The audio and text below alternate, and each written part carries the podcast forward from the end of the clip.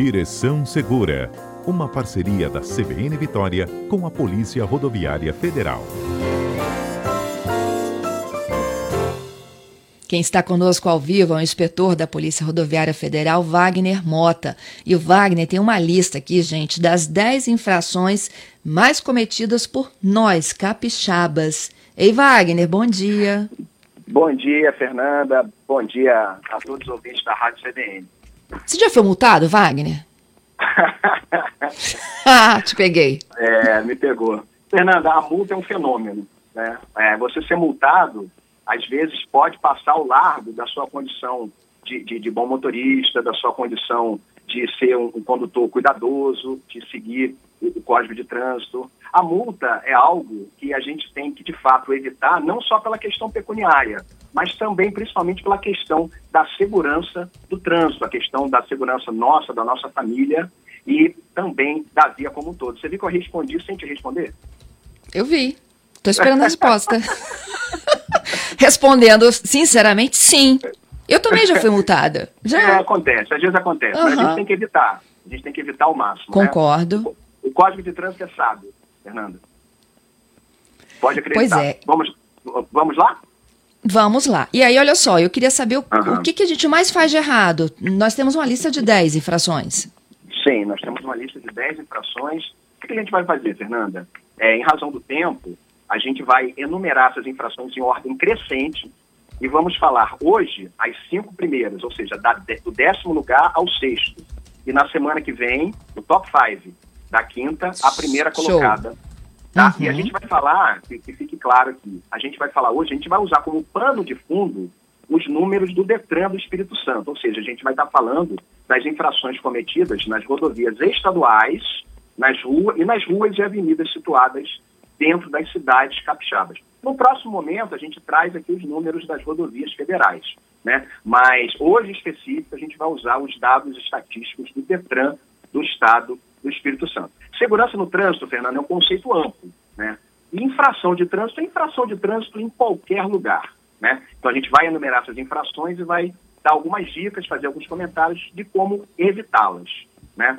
Okay. É, o Detran do Espírito Santo, Fernando, ele registrou apenas no ano de 2020 731.233 infrações só no ano de 2020. Né?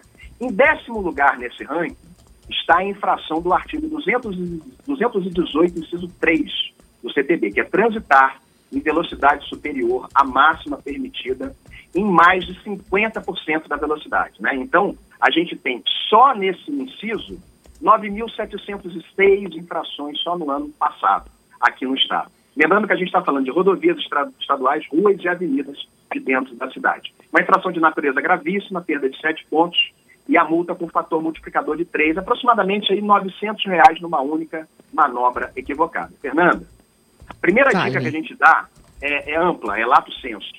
A, a, qualquer infração de trânsito, é, é, ou melhor, para evitar qualquer tipo de infração de trânsito, a, a dica vai ser sempre a mesma, é re, respeitar o código. O condutor que tem o conhecimento do CTB, que tem que ter, ele não pode alegar o desconhecimento, né? Então, ele vai ter isso como primeira, vamos dizer assim, como premissa, né? Como premissa, respeitar o CTB. Com relação a essa infração especial, a gente pode dizer o quê? Que o excesso de velocidade é um dos maiores fatores, um dos fatores responsáveis, não só por infração de trânsito, mas como também por alguns dos acidentes mais graves e com maior, maior letalidade. É, isso nas cidades, bem como nas rodovias. Um ser humano, Fernando, olha que interessante. Um ser humano que se encontre dentro de um automóvel a 60 km por hora, né? E se esse veículo sofre uma colisão frontal no momento do impacto, o peso desse, desse ser humano aumenta em 50 vezes. Estou falando Nossa de 60 km por hora apenas. Então, o seu peso corporal, por exemplo, se for de 70, essa pessoa é lançada à frente com uma força de 3.500 quilos. A gente está falando de 3 toneladas e meia. E a gente está falando de apenas 60 quilômetros por hora. Né? Então, é, é, essa é a primeira observação com relação ao excesso de velocidade. Um outro detalhe é sobre. A, olha só que interessante, Fernanda. Um outro detalhe é sobre a distância que um veículo percorre após iniciar o movimento de frenagem. O condutor começou a frenagem. Né? Então, um veículo que está trafegando a 60 km por hora leva, em média, 20 metros desde o momento que é, é, começa a, a, frear até o momento que o veículo se para completamente. Se essa velocidade sobe para 100, sobe para 100 km por hora, essa distância aumenta para 60 metros. Então a gente tem um aumento três vezes maior. A gente tem um, um, uma distância de frenagem triplicada até a imobilização total do automóvel. Essa é, é a primeira observação. Um outro detalhe para ilustrar, Fernando, outra coisa interessante. A 100 km por hora, um veículo percorre uma distância de aproximadamente 28 metros em um segundo. Então, imagina, o veículo está tá se deslocando a 100 km por hora, são 28 metros em um segundo. Então, qual é a conclusão que a gente chega, dadas essas duas informações, essas duas ilustrações?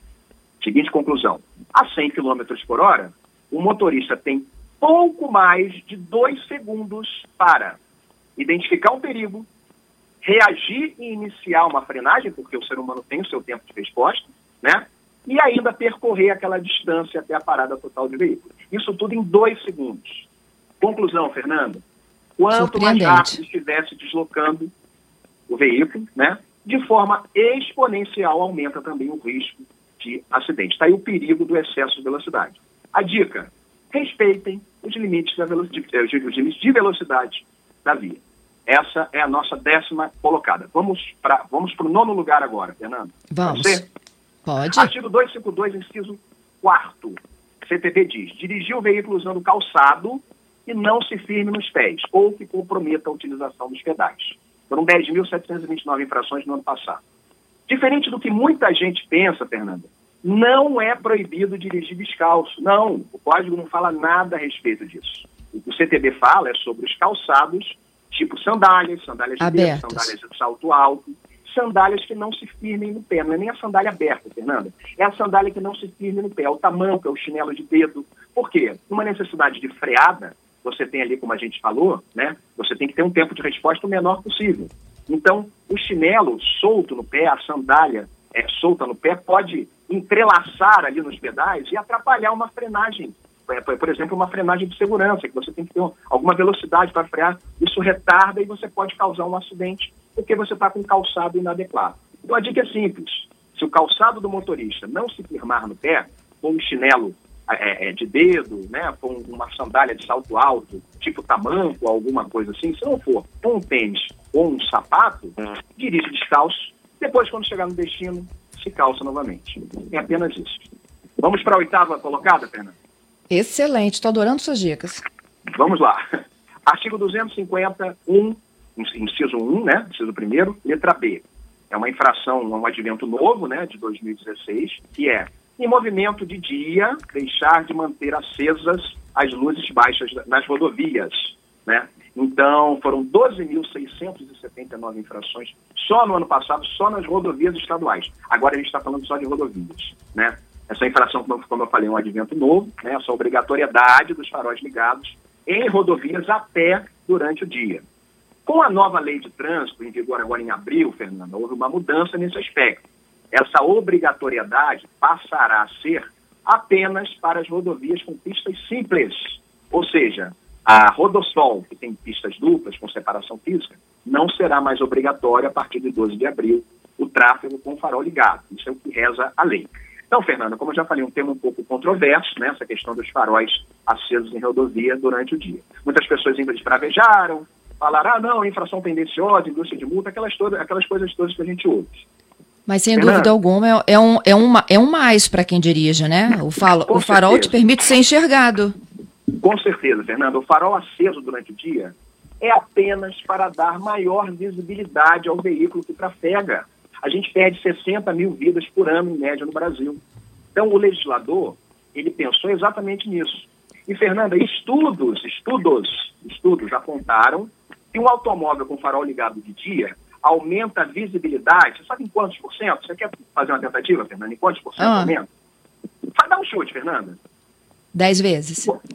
Não, não, em porcentagem. 30%, Percento? 40%. Tem... É. De deve ser numa, uns 70%? 70%. 567% é que é o aumento da visibilidade de um veículo com farol aceso de dia. Isso não sou eu, não fui eu que falei, não foi a PRF que falou, são estudos científicos que apontaram nessa direção. 500. Argumento suficiente para eu continuar com o farol aceso, gente. E vocês pois é. também, é. né? Pois é. Então, Fernanda, o CTB não existe para punir ninguém, nem para multar ninguém. O CTB existe para salvar vidas. Se para salvar vidas tiver que emitir uma multa, tiver que praticar uma penalidade, uma medida administrativa, ele vai fazer. Né? É para o bem de todos. O único norte do legislador é salvar vidas. Então vamos para o sétimo lugar, Fernanda? Vamos. Artigo 162, inciso 1. Dirigir veículo sem possuir CNH. 15.664 infrações no ano passado. Existem três fatores, Fernanda, que causam infrações de trânsito. Três. É a negligência, é a imprudência e a imperícia. A, a, a imprudência, primeiro, Fernanda, é uma ação positiva. O que é imprudência? É quando nós praticamos algum ato que afronte as normas de segurança do trânsito falando aqui em específico a imprudência é, é, à luz do CPD. Né? Então, imprudência é isso. Exemplo, avançar um sinal luminoso, passar em um local proibido, exceder o limite de velocidade. São ações positivas, né? Você praticou. Essa é a imprudência. O que é negligência? Negligência nada mais é que a omissão. É quando deixamos de fazer algo ou deixamos de tomar alguma atitude que afronte as normas de segurança de trânsito, do, do trânsito. Então, um exemplo da negligência é, deixar de usar o cinto de segurança, deixar de dar passagem pela esquerda, deixar de prestar socorro à vítima de acidente. Notou o verbo deixar? Tudo que tiver uhum. no código com o verbo deixar, a gente está falando de negligência, é a omissão. Então agora vamos falar do artigo 621. Sabe por quê? A gente vai falar da imperícia. O que é imperícia? É a falta de qualificação técnica, teórica ou prática. O motorista do veículo, Fernando, ele é um perito. Ele é um perito. Por quê? Porque a partir do momento que ele faz a prova teórica e a prova prática do Detran e é aprovado, ele é um perito no volante do seu veículo. Sendo assim, Fernando, não basta o motorista ser prudente, não basta o motorista ser, é, não ser negligente. O motorista tem que ser também um perito, ou seja, tem que ser habilitado, tem que possuir a CNH em seu nome e na categoria do veículo que ele estiver conduzindo. Simples assim. Essa foi a sétima colocada. Vamos para a sexta agora, a última de hoje. Pois é, eu já tenho muitos ouvintes aqui, tá? Vamos lá para okay, a última, lá. que a gente vai responder as demandas deles aqui. Ok, ok. Artigo 181, inciso 18, o que, que fala? Estacionar o veículo em locais proibidos pela placa de, de, de proibido estacionar. Foram 17.492 infrações só no ano passado. Fernando, esse artigo 181, ele traz exatamente 20 incisos que versam sobre as diversas modalidades de se estacionar de forma proibida. É, estacionar afastado da linha, estacionar na faixa de rolamento das rodovias, estacionar em fila dupla e por aí vai. Mas aqui a gente está falando exclusivamente do inciso 18, que é o quê? Estacionamento proibido em locais com a placa de proibido estacionar.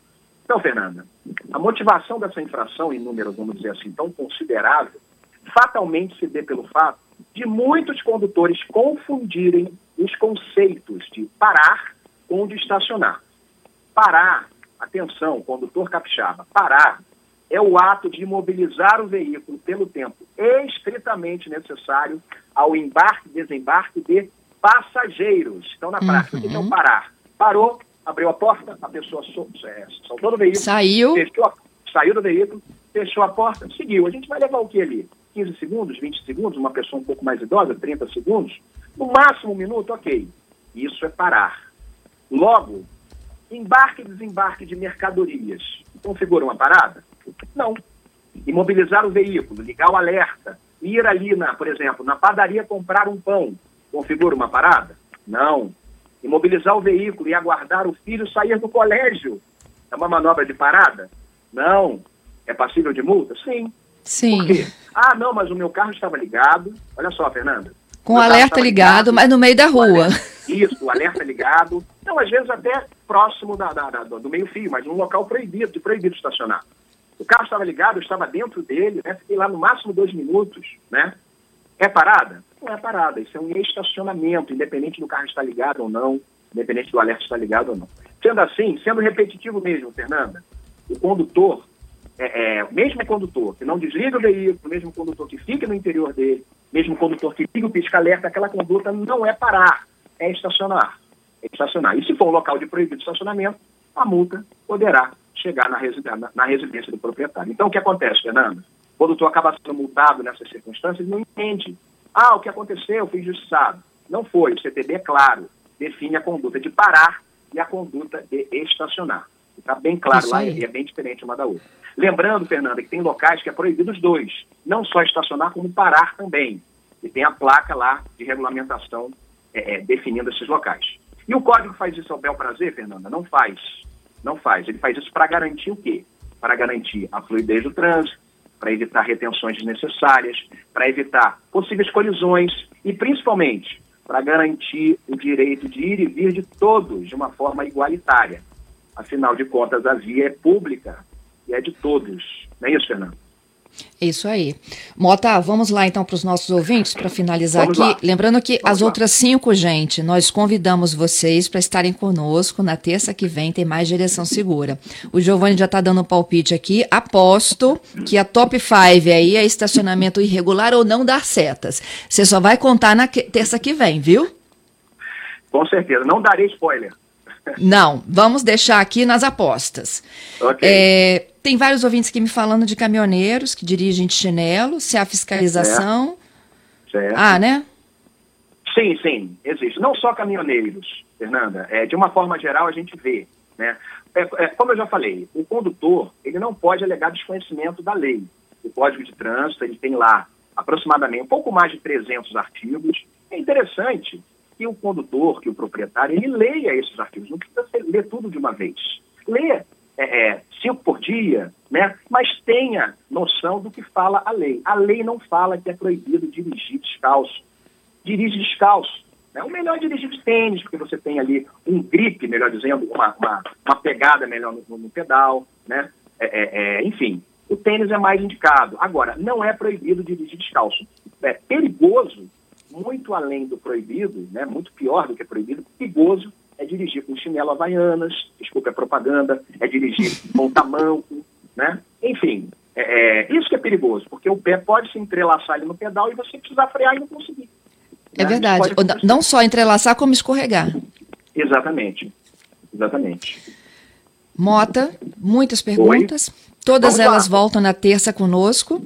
Ó, eu okay. tenho aqui perguntas do cálculo dos 500%, eu tenho per pergunta de quem foi multado se troca pro se pode trocar a multa pelo condutor, é, proprietário do veículo. E aí sim, a gente sim. sempre todas as terças a gente trabalha com prevenção, educação e orientação sobre trânsito, sempre com essa mega parceria aqui da Polícia Rodoviária Federal, viu? Isso aí, Fernanda, exatamente. É, semana que vem a gente volta então com o top 5 né, das infrações mais anotadas nas rodovias estaduais e nas ruas e avenidas do estado do Espírito Santo. Lembrando que depois de semana que vem a gente vai voltar também com os números da PRF. Ok, Fernando? Ok, vamos ver quem acerta semana que vem, gente. Tá aberta vamos a aposta, ver, hein? Ver. É isso aí. Grande abraço, Até lá. para você e para todos os ouvintes da rádio. Para você também, Mota. Até terça que vem.